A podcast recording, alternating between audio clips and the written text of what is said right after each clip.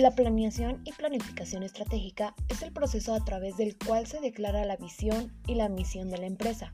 Se analiza la situación interna y externa de esta misma. Se establecen los objetivos generales y se formulan las estrategias y planes estratégicos necesarios para alcanzar dichos objetivos.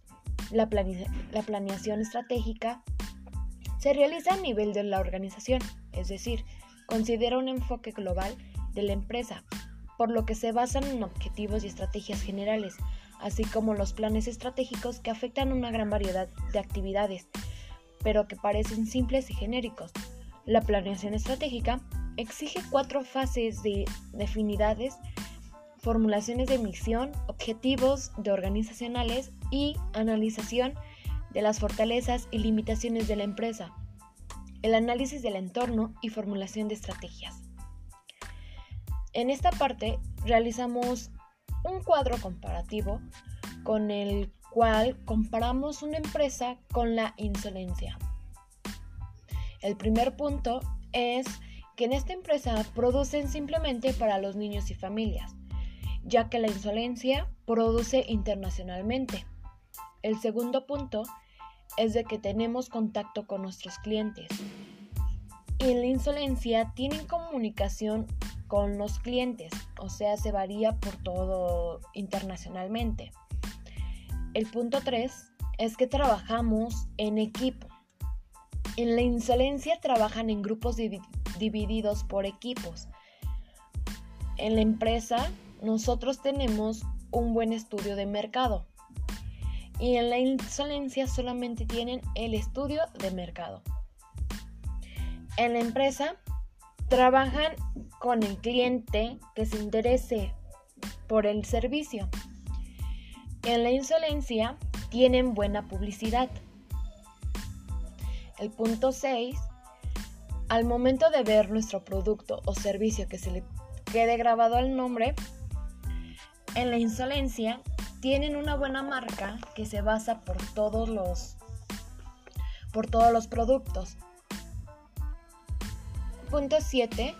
Tenemos grandes variedades de juguetes. En la insolencia se basan por tener buena calidad. Punto 8. En la empresa tienen diferentes, bueno, diferentes productos para discapacidades. En la insolencia tienen una buena presentación del juguete. En la empresa, el producto tiene un alto grado de, máxima calidad y la insolencia es tener una gran colaboración con personal que atienden los ejercicios para ayudar el aprendizaje. Punto 10. Nuestra empresa tiene un alto linaje y una buena colaboración y buena flexibilidad. La flexibilidad en la insolencia es que una empresa es la suma de la capacidad de sus empleados para ser flexibles, no solo en cuanto al trabajo que desempeñan, sino que en cuanto en sus esquemas mentales. Punto 11. Tenemos la capacidad de sobrellevar altas y bajas respecto a nuestros productos. La capacidad innovadora de la insolencia es que una empresa no son sus recursos, sino que sus propios prejuicios mentales respecto a sus capacidades. Punto 12. En la empresa tenemos la innovación de poder ver las formas de forma creativa para diseñar diferentes tipos de productos. En la insolencia, la capacidad de leer el mercado de una forma creativa valora los cambios disruptivos y diseñan productos y servicios nuevos con el valor para sus clientes. Punto 13. Nuestra capacidad de adaptabilidad es alta ya que no todos los niños son iguales y por ende cambian sus tratamientos. En la insolencia, los clientes se adaptan de acuerdo a sus productos. Punto 14. El costo del producto va de acuerdo a la calidad y funcionamiento del mismo. En la insolencia, algunos productos son elevados, o sea que esto habla que no todos se elevan. Punto número 15. Los productos son amigables con el medio ambiente.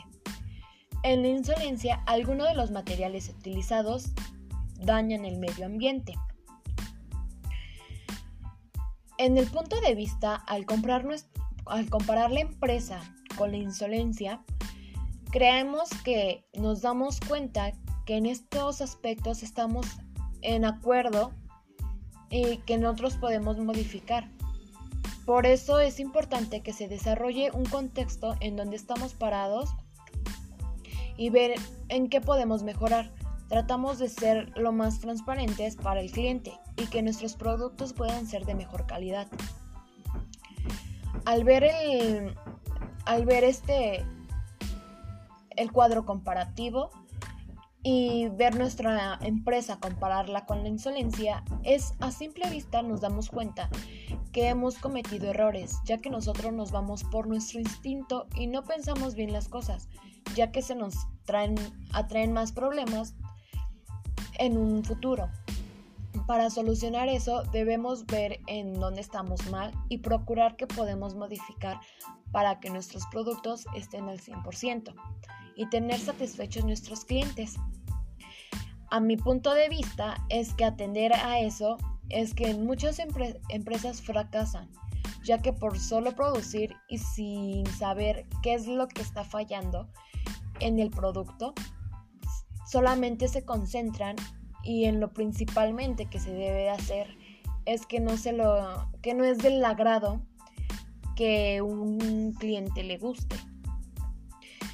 Eh, para finalizar, se deduce que para, la marca, para que la marca crezca, debemos ofrecer lo que los clientes necesitan para poder satisfacer una necesidad, pero también se deben de ofrecer características que los beneficien y los hagan preferir, preferir o preferentemente sobre otros productos de diferentes marcas y darles esa importancia al cliente donde dándole a saber que por su colaboración formen parte de nosotros.